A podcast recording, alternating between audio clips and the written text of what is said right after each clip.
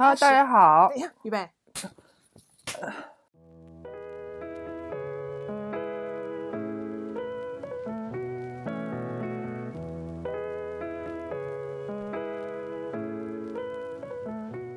Hello，Hello，大家好，欢迎大家来到我们的相差三十公分节目。啊，本期我们要聊的话题呢是关于灯塔。嗯，或者是偶像吧，因为灯塔这个词对我来说还有点新。对，嗯，我只能想到就是聊一些偶像主义这种词儿。嗯，是，可能我我我刚刚在顺这个内容的时候，看到自己准备的准备的一些内容，我我鼻子还一酸，就是因为灯塔的这个话题呢，确实是，哎，我现在有点想哭。你说，就是你，因为已经工作一段时间了嘛，你真的是从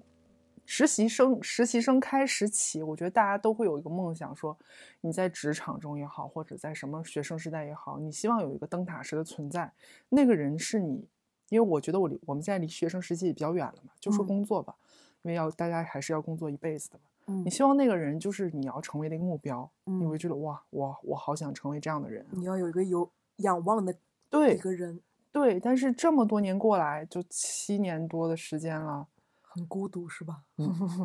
我认认真真的为了这个选题，从实习生开始就一步一步的想。但是，但是不是说我没有遇到对我好或启发的人？但是你说灯塔那样的存在的人，就是真的，我很遗憾的讲，我没有遇到过，我我没嗯有遇到过。但是我又特别想去聊这个话题，因为我无比的渴望，可能在未来的一到两年或什么之间之内，这个人他出现了，照亮了我，就觉得嗯嗯是这样的。因为我觉得我在职场上还是有一股我的热情没有被浇灭吧。我希望有一个那样的一个标杆式的人物存在，嗯，所以这就涉及到一个问题，就是，嗯，包括大家前段时间在讨论什么脱不脱下孔乙己衬衫的这个这个话题的时候，嗯，我就会卑微的发现，就我以往的两两三份工作经历来看，我觉得身边的同事都没有穿这个玩意儿，就是大家都没有穿上，何何来脱下是吗？对，就是没有这个东西，他们没有这个东西，所以我我自己觉得我的工作，比起那些什么脱掉孔乙己衬衫去卖淀粉肠也好，去去卖青蛙也好，我从来没有觉得有任何一种优越感。我嗯是觉得我的工作跟这个孔乙己衬衫，不好意思，咱们就是不需要穿这样的工服。嗯我自己是这样的一个一个去掉滤镜的一个过程哈、所以呢，嗯，所以怎么讲呢？就是朋友别哭 也 也没有想哭了，就是还是说期待自己有一个这样的一个灯塔式的人，未来的某一刻会存在吧。所以嗯由这个话题衍生到是说，那我觉得如果如果我们不把这个东西把它聊得更宽泛一点，就灯塔式的存在意味着说你照亮了一个你的瞬间，但是我可以理解为那灯塔它不一定就是一个具体的人。它可以是你读的书当中的一个片段，电影的一个片段，你的音乐的一个片段，就任何能够照亮你那个瞬间，成为你生命中一个很重要的时刻，我觉得这个东西都可以算成灯塔，可以算成灯塔时刻，嗯对吧？我们可以可以可以也可以叫它电子灯塔，因为它不存在一个实物或是什么数字灯塔是吗？对，数字灯塔。所以我就是哎，我但我我其实我回忆了一下我的第一个数字灯塔瞬间，那个时候好像还没有数字，但它是确实是一本具体的实物书。我应该是上初高中的时候吧，就是，嗯、那时候就是一直是一个好学生，而且是一个非常自激的一个状态啊，就是觉得我如果学习成绩不好是一件给我自己非常丢脸的事情。嗯，但是呢，我那个时候的学习状态就是很机械的学习状态，我觉得我就是为了要第一名而要第一名，怎么怎么样。然后我会把上厕所的时间都用都会来看一些厕所读物，就是为了提高自己的语文作文成绩那种感觉。嗯然后那个时候我不知道你这你家里没有知音或意林这种有啊，对啊很多。很多对吧？然后那个那种杂志，你然后用看这种杂志来写作啊、文对呀、就是会背一些 片段和那种名人 名句吧。那不是厕所读物吗？这就是厕所读物，因为我就语文从小都不好，然后我就放在那儿，然后看看看找到根源了吧？找到根源了，就是看这些东西，背一些名言名句。但是我到现在都记得那个片段，应该是当时是在看意林，然后他讲了一个词叫做好奇心。你我现在可能说这个你没有什么感觉，或者我其实现在没有感觉，但是你当时一个嗯上初中应该是上初中的一个状态的我，然后每天就是小镇做题家的一个状态的我，你突然泛泪光了，你突然看到就我操好奇心，因为他在讲物理这件事情，他就说其实这个事情就大家抱怨多难多难，他说学物理不是为了什么，就是就是为了满足你人类的好奇心呢。你知道这个当时对于我那样一个十八线县城，然后每天在那儿拼命做题的人来讲，你从来没有思考过学习是为了满足你的人类最基本的好奇心。你懂那一瞬间就震撼吗？就是在厕所上，我都到现在记得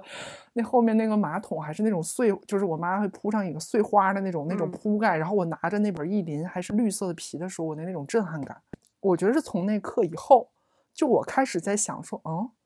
学习还有是为了自己是吗？对，还有好奇心这种事吗？带着这个问题，我发现他真的有这种事情。我真的慢慢慢慢的从学习中发现了一些乐趣。哦，所以他就从一个自己的状态，就是有的时候你学着学着你会学嗨了，你就想这个东西它怎么这么有趣啊？就是你有一种掌控规律感，可能跟大家玩游戏也好或什么也好的那个本质是一样的。所以我真的。非常感谢 意林的这本杂志的那个那一篇小篇章的那个作者吧，好奇心这三个字太戳中我了。那是我的一个，嗯，也都不是都不能说是那个年度词汇了，就是它一直影响到我至今。到我到上大学也好，包括到这到现在也好，我是觉得你学习或工作，我接到一个这个。任务的开始，我第一反应就是一定要满足我自己的好奇心，我才能开始更带入的去做好这份工作。嗯，所以我感谢呃厕所读物。嗯，这个是你的 灯塔是吗？真的，这个真的是到现在为止，你你可能有些灯塔一两年你就觉得哎傻逼吧灭了，但是你这个东西，我虽然说起来没有那么新鲜感了，因为好奇心现在大家都在讲，对吧？我这是在十几年前的时候。一个小镇做题家，你看到好奇心这三个字的时候，因为没有人学习上没有人去教我，或老师告诉你，哎，学习有乐趣，大家都不会的，都是什么站起来背课文，然后数学就是什么拼命做题这种。你从一本厕所读物上看到了好奇心这三个字，影响我至今。嗯，这句话转换到我的家庭里面，就是我爷爷跟我说，学习是自己的事儿。嗯，他一直跟我说。学习是你自己的事。对这句话，我也好像也也总给自总对自己说啊，但是它变成了一种我的责任，而不是说上升到好奇心。它只是 给了你一个词汇的包装呗。你后来你说琢磨说什么是好奇心？的欲望是作为人的本性。对，他是把你这个东西点燃了。我觉得以前就是一个咱中国人能吃苦哈，咱们就是做题。做题做题做题，勤奋努力，勤奋努力，怎么样都能，就是怎么样，就是脑子没有问题的，那肯定是能冲上去。嗯，所以我很感激那个时刻。然后呢，就是从这个事情来讲的话，就我我我说了，我没有在学，就是在工作这么多年遇到一个人具体的人，那我觉得我就是更多的为自己创创造一些数字灯塔吧。嗯嗯，所以我把这个灯塔的概念呢，其实也是扩穿的挺挺大的。然后其实我想到我入行的时候，我入行也是懵懵懂懂的入行，然后当时是在那个现在已经是非常大的一家公司了，嗯，但是就它是越做越大嘛。当当我当时的时候，它还是在那个三里屯的一个十几人的一个 team，但现在已经被一个什么法国什么电商平台收购了。然后当时我也是就是懵懵懂懂的带着这个。热情巨大的热情，因为看看起来这个行业的人都是光鲜亮丽，然后觉得哇自己老板是法国人，然后娶了个中国的妻子，怎么这么 fancy 啊？然后身 边同事都好像就是每个广告人入行的时候都被这个哇哦，就是大家用英文，然后客户都是什么 global 对吧？然后你去了，然后 OK，我当时接触的第一个上级是一个呃呃中央圣马丁，号称是啊毕业的一个女孩，你你你你你会觉得说哦，你是在这样的环境，然后呢这个。周围同事把这个人包装的都非常的，把这个人包装非常厉害，对。然后你要跟他即即将共事，然后我是一个从来没有从学校从，呃专业来讲，或者是从实习经历来讲，我对这个行业是一片空白的人。然后你当然是抱着一个巨大的憧憬，我要跟他学东西了，对吧？嗯。然后你就发现，而且你刚入职场的时候，你其实很很容易被一些东西 PUA 到。嗯。然后我就是觉得我开启了，从此开启了我的职场。也不能叫噩梦吧，因为他也没有说要故意难为我怎么样，他最多的呢就是会说，哎，你帮我去买一份饭打包回来，这种活儿。到但但我到现在哈、我也不会对实习生让他做这种事情，我觉得这做这件事情是非常非常不礼貌的，非常且私人的一件事情。且你真的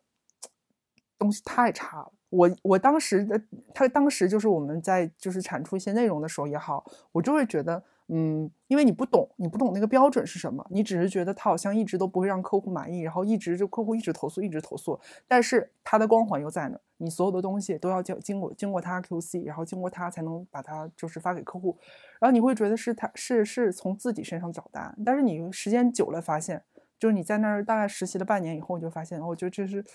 你开始不相信这些标签的东西了。我就从那一刻开始，就是不相信这个标签东西。然后我在那个地方搞定了他们最难搞定的客户，就老板就是就是真的就是开心到就是我的职业的一个小高峰吧，就是开心到不得了，觉得我太牛逼了，了不起，然后给我开出一个当时所谓的应届生天下的天价嘛。但是我还是没有选，我还是没有留在那家公司。嗯，然后为这不是你的蹲塔了，是吧？不是这个女孩，我到现在还有她的微信，然后我且且觉得她是一个让我对，可以说的吗？就是对北京女孩的这个标签都都有些刻板印象了呢碎，是吧？对，都有一些刻板印象呢。我觉得有一点点的，怎么讲？有一些北京女孩是对吧？很很很很爽快、很大气的，但是我总觉得有一些北京女孩就是觉得自己是没落的贵族还是什么。然后他又不如你的时候，好像要通过他的一些什么啊，我家是开什么车的，住在哪儿的这些东西去压你。嗯，就是他他，我就记得有一次我们在什么吃那个书店什么吃东西，然后然后嗯，他叫了一个朋友，然后他说他要请客，然后我什么都没有点，然后我觉得就是我跟他是那种关系，我什么都没有点，他就开始讲他们自己家事，什么爸爸开什么车的之类的，然后我就在想，为什么要跟我说这些东西呢？就是维持他的人设呀。对，所以就是维持他，他到现在，我我我其实很想把这个人删掉，但是我还是觉得我要留一个样本的存在。观察，对，就是哎，好好玩儿，偶尔就是还翻开他的朋友圈看一下，就是我觉得他是要维持他的一个人设在吧。嗯嗯，他可能会 maybe 有有一天我们节目火了，他会收听到这期节目，他希望能自己。但是我觉得一个人维持自己的人设七八年始终如一的话，可能他现在就是这个样子吧，是可能是吧，就是深入骨髓了。但是我接触下来以后，就是哎呀，我我是一直就是在一个一直职业生涯过程寻是我寻找灯塔的过程，但是我发现我寻找灯塔的过程是我一直梦想破碎竹篮打水一场空，就是灯在哪里啊？对，但是我我还是说哈，就是像我开篇讲的，不是说没有人，不是所有人都是烂，但是我也遇到过光的存在，就包括我最后决定入行的时候是，呃，也算是认识了一个广告界的一个前辈吧，她算是黄那个 for A 的黄金时期的一个很扎实的一个策略的一个姐姐。然后我是因为当时她做了一款快消产品的调研，想找一些比较个性的大学生，所以她找到我去做一些产品调研。然后我她就说，哎，这是什么行业呀、就是是通过她了解到的。然后包括她后来其实想拉着我一起去做策略，包括做什么，就是教给我一些嗯方法吧。我觉得他可能一两句很简单的指点的这种策略性的思维，到现在我觉得还是很受用的。就是一句话，他一直跟我说一句话，就是做策略就是在找那个问题。然后我就一直记得这个事情。我觉得做我们做创意的也好，做这个行业也好，它的本质一定是说，你不是在创造你的呃音乐作品，你不是在做一件很私人的一个艺术行为，你是在帮客户解决一个商业的问题。那个嗯问题究竟是什么？所以我认为策略是大于创意的嘛。你找嗯准那个问题很重要，但是咱也就是说，这个行业已经就是乱七八糟的。我但是一个很好的创意人，他其实是能够辨别一些策略上的方向的。嗯嗯，所以这个也算是一个，你看这个事情已经过去五六年了，我到现在还记得他他，然后他分享给我一些他认为很受用，就是大浪淘沙过后的一些策略方法，然后发给我他的什么电子版，包括他他做了一些策略案子，就是让我自己去学习。我觉得这我很感激这件事情，然后也非常想能够具体跟他共事，但是他现在已经不工作了，嗯，就在家带孩子这样。嗯嗯，所以就是也是有这样的人的存在的，但是就是实际他不是你的同事，也不是你的上级，他是你的灯塔是吗？你会觉得他是你的灯塔，还我觉得说他是是一个前辈啊？我觉得这两个词儿还是我觉得不叫灯塔吧，就是你突然有你突然在，嗯，他算是一个前辈吧，对，嗯，他算是一个前辈吧。我觉得可以给到指点的人是前辈，而不是灯塔。因为就是咱们就是说咱没有灯塔嘛，所以我把这个灯塔的范围呢扩大了一点，就是是一点星星灯，就是星星之火，让你不瞬间把你的这个燎原，对，我觉得这这都算了，因为我真的从入行以来，我不知道是改成了一个落寞期还是什么，太少太少了。就是你一直都是一个滤镜关掉的过程，我觉得是你自己不断成长的过程。也没有，也真的没有。就是你你很认真的一步一步的，是你成长的速度太快了，哎呀，这别别这这话就别说了，真的不是，我是这个感觉啊。真的不是，真的不是，就是我们这个行业，就是大家不穿工衣、洗衬衫，不流行那个，但是大家就是觉得自己是一个什么呢？就不穿这个，觉得这个东西土，然后用一些花里胡哨的这种，对吧？就是起承转折的 这种嗯创意也好，或者是套路化的模板也好，然后用自己的一些创意十年十年加创意总监的身份也好，去骗客户。就是用一些很花里胡哨的东西去骗客户，然后且嘲笑孔乙己衬衫这个东西，你懂吗？嗯，就是你好像你这在这个行业踏踏实实的做一点事情，好像是不够个性的，会被人家嘲笑的，觉得你不够创意的。这是我深刻，是这是我觉得这是这是真的是要完了的一个过程，就是真的这装逼呢，就是你的你的脾气是比你的本事实在是大太多了，嗯，嗯，对吧？嗯这就又说到说某某一些，咱们也不能说绝大多数公司的这个创意总监嘛，但是确实现在 f o 做到一些创意的头把椅上的一些一些人物，咱也不敢说他是不是有真才实学，因为这些人他很有可能就是搭上了时代的列车。你就是你，你是一个一五年前的一个广告人，你就是很容易升到一个 CD、ECD 的一个位置，然后这个现在社会不流动了，好，那那位置就是你的呢。下面的人永远是 senior copy 也好，或者是 art 也好，他永远上不去。这个社会已经就是这个社会不能说是社社会吧，这个我们这个圈子已经停止流动了。但是他还坐在那个位置上，他还要德高望重的 PUA 你，教你做事。我觉得大家遇到这种真的就是赶紧离开吧，这不是灯塔，这是泥坑。嗯嗯，嗯，哎呀，说灯塔怎么又说到泥坑上了？灯塔没有，但是泥坑真的是一堆一堆的。我记得我们在公司的时候，就是有一次有一个共鸣的时刻，是我们就在我们自己的工位上，然后同时聊到了一个我们所认为的在行业中的一个灯塔。就我在跟你说，我以啊前喜欢的某个创意人，说我以前还是看过一些很好的 case，然嗯后一句话，然后又很深入人心。你也是这么想的，然后我们在工位上就互相然后发激动了很现了是一久。是是一个人，对，是发现在说同一个人，所以说广告行业其实还是有那么零星的一两个，我们就把它叫做数字灯塔。就是你会看到，就觉得这个行业，还是有人认认真真、踏踏实实在做一些好的创意，对再去洞察人、洞察人生、洞察生活这些东西还是很可贵的。以及他嗯还一直在更更新他自己公众号，在做一些内容。是啊，就包括我前段时间就是工作觉得黑暗的时，也不叫黑暗的时候，你就觉得有点烦闷的时候吧，然后你就偶然的打开一篇文章，你就看到了真的有灯塔式的人物，他们还很平常心的像朋友一样坐下来，能跟跟你聊天儿，然后去产出一些他自己的一些创意的一些观点，那你觉得那个时刻真的，嗯，数字灯塔有数字灯塔也很好了，嗯，嗯。是。最近不是在帮客户做一些培训的内容吗？所嗯。以就看了一些现在近期热门的一些项目嗯。和案例，嗯。觉得虽然整体的行业水平在下滑，但是零星还是有那么一两个 OK 还在水准之上的。嗯，那在嗯那一刻的时候觉得 OK，这个行业还是能够在努努力跻身一下行业上面的一些位置。嗯嗯，所以还是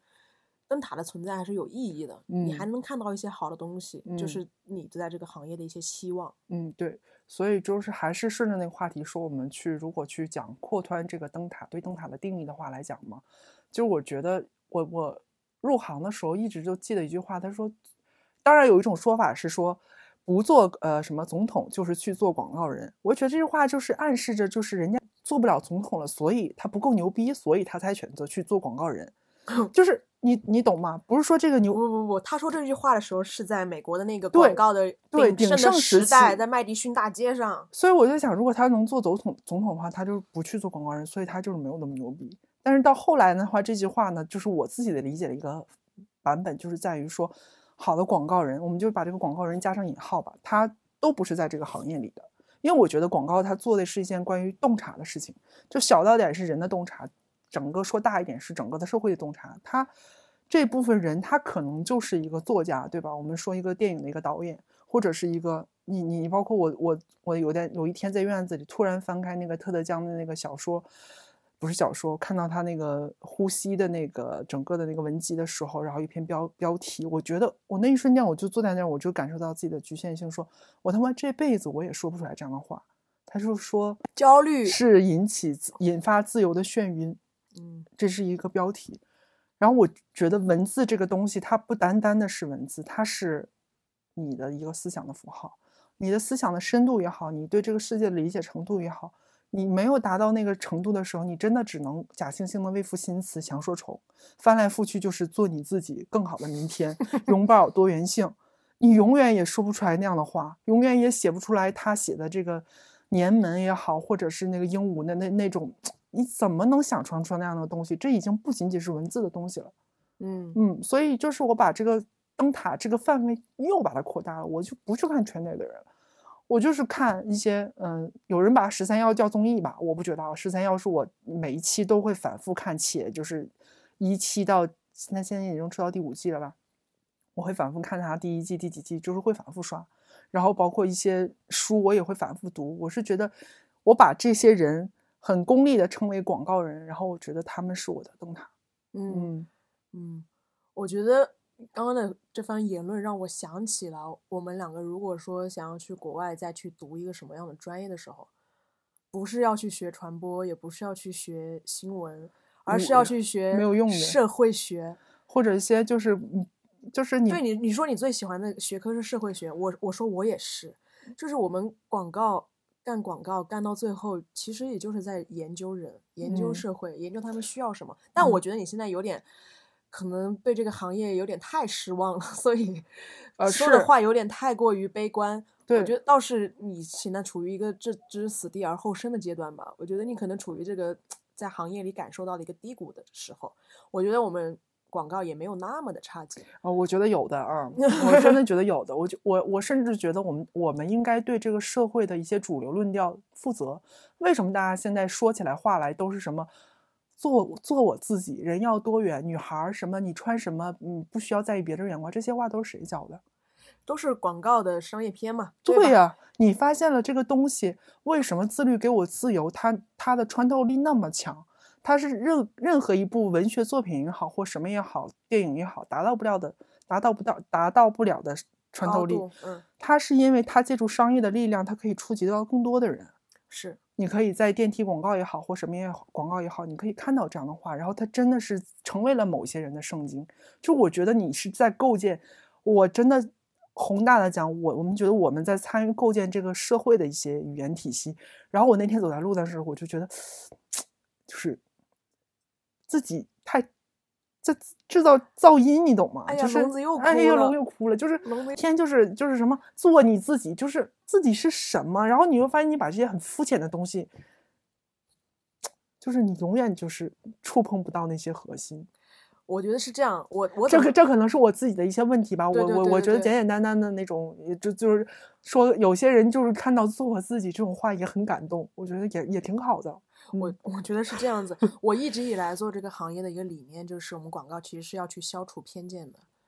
嗯，就是消除大家对于某一些东西的一些刻板印象。嗯，我觉得广告是要去传达某一些信息，也是说你刚刚说的，通过商业的力量，嗯，我们其实做了一个大众传播的一件事情嘛。嗯，所以我觉得我们做的是个平衡再平衡的工作。为什么你觉得现在做你自己，然后创造多元这种东西会被拿到主流的？这个话语上来说，可能是因为我们整体的社会结构是处于一个需要听到这样的声音的一个存在。那么，在这些声音过多的时候，我们广告或者是整个大众传播要去做的，就是把这个舆论又有稍微的再平衡回来一点点。也就是你说的，我们可以不做自己，可以就是集体主义，就是可以不松弛啊。对对对，松弛感的定义就是我可以不松弛，我为什么？对对，有多少人这才是真正的多元嘛？我觉得我们广告。大家要去控制的是这个东西，这个是核心，是要洞察现在这个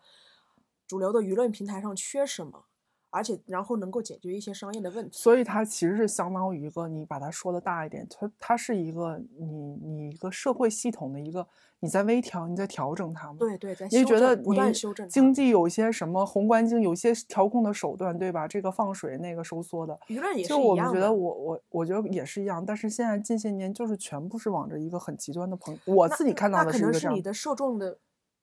我觉得我一打开就是全自由多元，做自己干干嘛都行，天天就是在教我这些东西，嗯，这是吗？这是什么呢？咱们就是不这个这个，我觉得这个可能是因为你的受众、你的接触面可能是在一线城市的这样的一个主流的一个论调中，但是可能如果下沉市场，还是有一些很低俗、很恶臭的广告，我觉得你仍然在创造一些偏见。不，我觉得教我自做做做自做自己，什么拥抱多元，这也很低俗。这在我看来非是它常低俗。现在是成为一个一个陈词滥调了，对吧？我们所以说广告就要去感受一些新的一些社会洞察，然后去创造新的一些 OK，对嗯痛呃，就是解决一些新的痛点。对，这就算算是一个人的就是终极灯塔梦想吧，就是感觉为什么还在这个行业有热情，然后就是还是想持之以恒的去寻找这样的一些灯塔的人物也好，瞬间也好，就是你还是想做一些事情在的。对，这嗯是个很底层的逻辑嘛，对吧？嗯你只要嗯掌控了这个的话，灯塔无处不在了。感觉自己他妈写的什么狗屁东西，然后他妈客户还是那种狗屁客户的时候，你自己过不去自己那一关的时候，我我走在家人的路上，我真的会自责的。就是我有的时候在想啊，你你要对这个社会 负责。我我看起来不太像是那样的人啊，但我有的时候会产生我也会有，我也会有，想要为这个社会创造一点价值。我我会我会有这样的一个一种感觉了。然后你因为刚好这个时刻就在发生在上周的某一个晚上，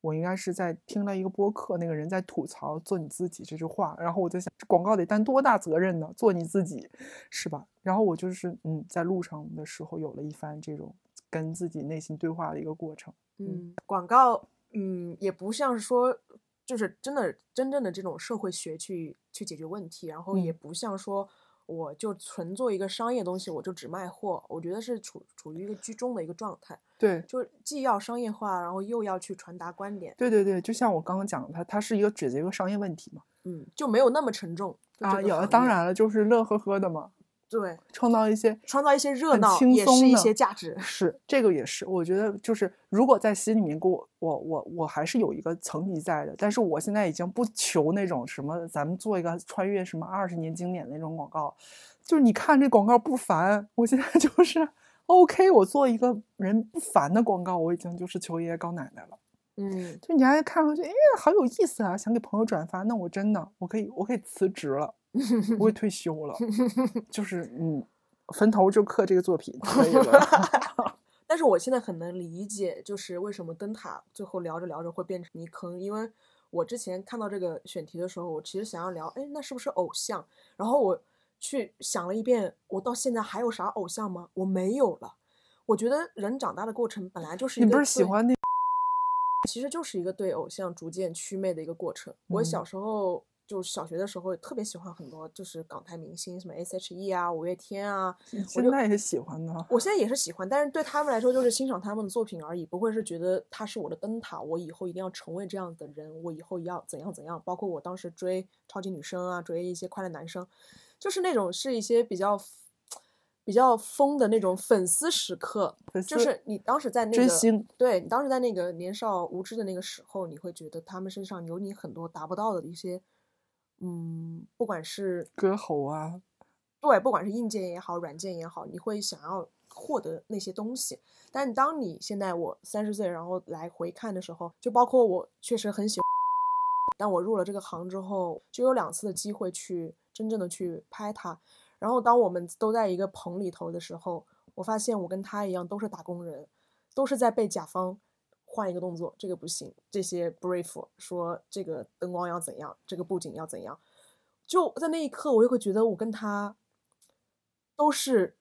就嗯是最普通不过的打工人而已，只是他干的是明星这个工作，嗯，我干的是广告业的这个工作，嗯嗯我就深深共情了。就是他，我喜欢他这么久，然后我在那一刻看到他的时候，我就觉得，嗯，他是普通人，我一定要离他的私人私人生活远一些。所以我在跟他非常恭敬的用一些广告语在，啊不是广告语，就是职业用语在沟通。你跟他说做你自己，没有没有用个没有任任何一个表露出我是他，我喜欢他这么多年的一个粉丝的一个情绪，在我还给他递那些我跟他晚上去找的那些礼物和道具什么的。我当时唯一的念头就是说他好累，他真的很累，因为就赶场子，上午一场，下午一场，连着拍好久。我就想说，我们一定要。把我们的专业提上来，速度提上来，让大家都早点休息。当时的时候，你就只有这一个念头了，就是觉得 OK，我们把所有人各司其职，把每一颗螺丝钉做好，让这个机器转起来，就是对整个事情的最大的负责。嗯，所以那个时候你会觉得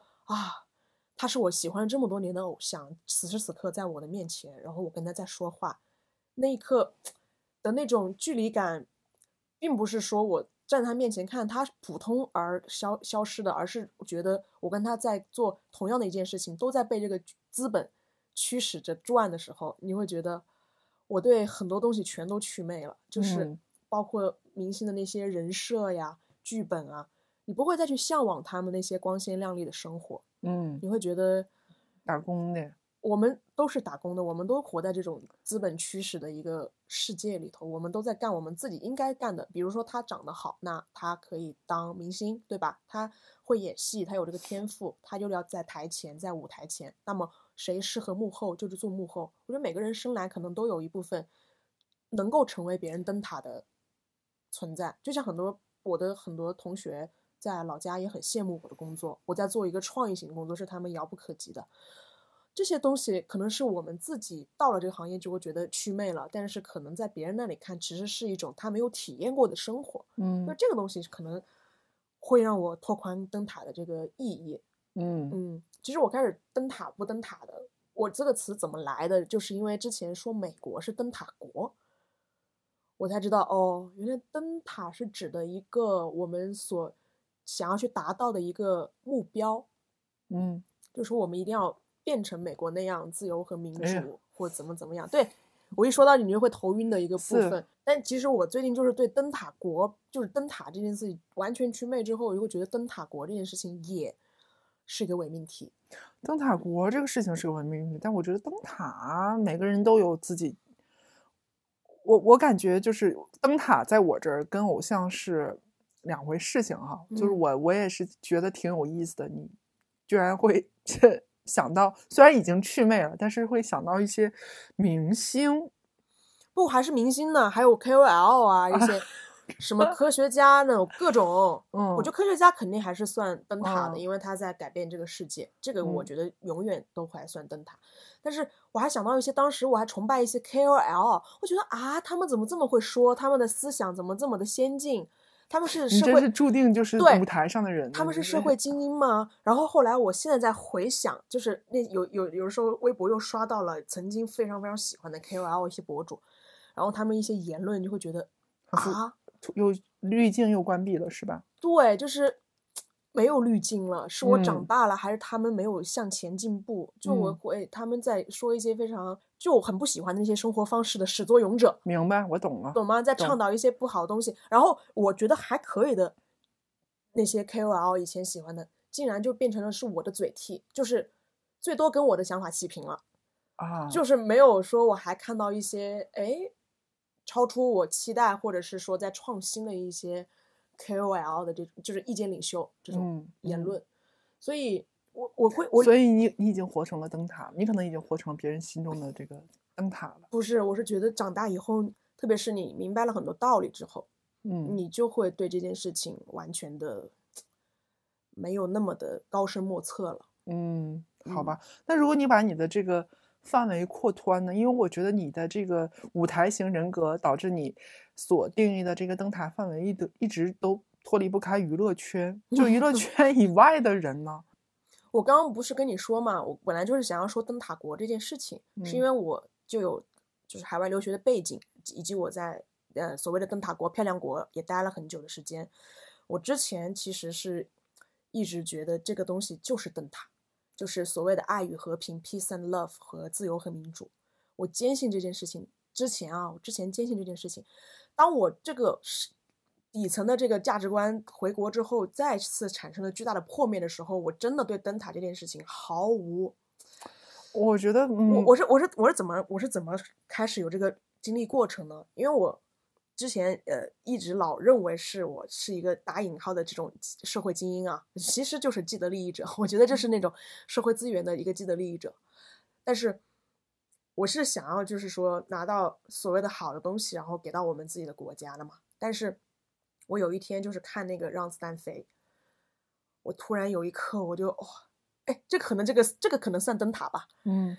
就是当时姜文儿不是拿了一把枪，然嗯后很多人都跪在那个跪在他面前，说是那个青天老爷。嗯嗯嗯，然后姜文啪啪往天上打了两颗枪声，说大家都他妈不许跪。嗯然后他们又全部都又站起来。我那一刻我就觉得，这个灯塔国的，我一直所谓想要把这些东西照搬到我们中国，照搬到我们中国，好伟大啊！对我就是一直把这些理念，就是跟传教士一样的，胡适啊，你是对就是要去学习西方的一些先进文明技术，还有一嗯些文化思想嗯啊、制度之之嗯类的。我嗯我一直是这么觉得，要往那个西方去，呃，是以长技以制夷。五四运动了，开始对对对对对，我我一直抱着这样的想法，这样子这个一个呃精神卫士一样的这种存在，但是我逐渐的在回国这几年后明白，我觉得我们自己有我们自己的国情，嗯，我们一定要就是实事求是的来解决一些问题。哇，确实“小色”这个字太有视觉力、视觉冲击力了。我现在眼眼前就是一片红和黄。我我懂我懂我懂，嗯，但我确实确实我明白你你的意思。嗯，对啊，对我当时就是说要爱与和平，不要丛丛林法则，不要我觉得不要社会达尔那。套东西也是糖衣炮弹嘛，就很好迷惑你啊，就跟你现在让你讲什么自由啊、开放啊、做你自己一样，这个东西没有人能抵御。所谓的自由都是需要靠能力来控制的，那能力是从哪来的呢？就是从经济水平开始决定的。那我们一旦想清楚这个问题，我们还是要就是先把底层的一些东西做好之后，然后慢慢的来掌控这些能力，而不是说一蹴而就的。所以，当我了解了这个很，就是可能大家也觉得很浅显的一个事实的时候，但我这个东西进入我脑子的时候，灯塔国这个东西就破碎了。嗯国外的空气真的香甜是香甜是它的硬件以及包括它的整个的经济所造成的。嗯，所以你的灯塔就是从这个超级女生到灯塔国，全部灯塔全部灭掉了，是吗？全都灭掉了，黑乎乎的，现在呃现在就是黑乎乎的感觉，一个人在摸着石头过河的感觉。好吧，就很期期待你，嗯，能够有这种，我觉得灯塔灭了也是一个很好的事情，嗯、因为我觉得人需要个灯塔，其实就是想要有个安全感，就包嗯括你想要个偶像，其实你也是把你自己完美的这个人设投射到别人的身上。我倒不觉得不是安全感，因为我觉我再说的恶心点儿，对抗 虚无可以这么讲吗？就你会觉得，哇，你活着好幸福啊！有一刻，就你能看到这样的观点、那样的话，就你会觉得那样的刻好，那样的时刻好幸福啊！你就感觉到你是个活生生的人，然后你有创造力，其实就是一个这种这种感觉吧。我就叫它灯塔，嗯，灯塔嗯时刻。嗯，我觉嗯得灯塔存在是让人有安全感的，就像你在海面上，如果没有个灯的话，你是黑漆漆的，你走不下去，你就嗯会很迷茫。而有个灯塔的时候，其实是给了你一个人生的样本，哎，你可以去哦，可以这样，可以那样。就像我现在为什么要离职，是因为我觉得我在这个职场没有看到一个我想要去成为或者是打拼，就是变成的一个对那放心吧，你下个你也不会的。也有可能，那那会会可能会跟你一样产生这样所谓的对这个行业的失望，但我觉得就是，其实是我们自恋的一个反应，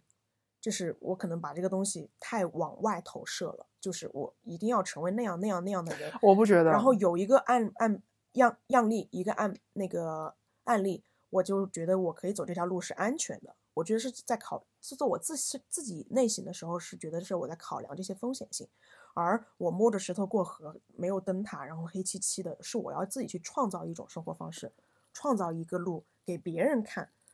这件事情是很有勇气的一件事情，但我觉得这件事情是值得去做的。嗯嗯，我们自己要成为一束光。啊，我我觉得我还是成为那束光，我我成为不了了，我成为不了了，因为我对那个东西很有要求，我知道自己达到不了。就是我觉得我我的这个灯塔一定是我自己达到不了的这种状态。哦，我就觉得那束光不管多小也是微光，我也行。哎，这好像好像广告 结尾啊、做你自己。好吧，那我们今天就是以这种广广告的这种形式，成为那束光，是吗？不是，我的意思是，就是安全感，就是我要留给自己，就是找找找。嗯嗯，我真的找不到。嗯嗯，就像就像一个国家，这在这种大的宏观建筑上，我都已经崩掉的时候，嗯，这个三三观是需要从底层，所以最最底真层真的就是没有欣赏。哎，我看到就是我其实一直在想，你怎么会没有灯塔这件事情？但是我我就听着听着你的表述，我觉得是成立的呀。就我也能够理解，嗯，没有灯塔的一个存在，又能又怎么样呢？就有，对吧？没有的状态，其实我也我也现在也能理解。嗯嗯，就是嗯，破灭的过程也好，或什么在寻找的过程也好，或者是干脆没有，我觉得都无所谓。对，然后可能你干脆没有的时候，这个东西就来了，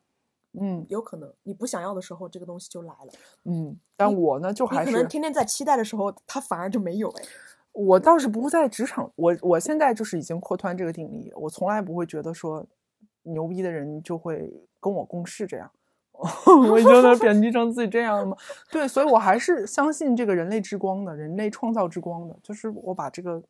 定义把它扩大，嗯，我还是会想很相信这个事情，而且我很需要这个事情，嗯，我相信的灯塔，它其实是人生的解法。我就觉得可能是我已经看到了这样这样这样这样的这样子的人的存在，就会觉得嗯放心了，有这样子的解法。所以，所以灯塔对我来说就真的祛魅了。就偶嗯像、不说偶像吧，偶像可能就不是灯塔这个大的意义，但灯塔有没有对我在我这儿真的嗯没有那么重要。我觉得脚踏实地的把自己每一天的时间过好，可能我就会有自己的一条实事求是，对，嗯，好，是挺好的。嗯，虽然就是两种不同的状态，但是我觉得都挺好的。是。嗯，好的，那就挺好的一天，挺好的，祝你有个挺好的睡眠，晚安。晚安。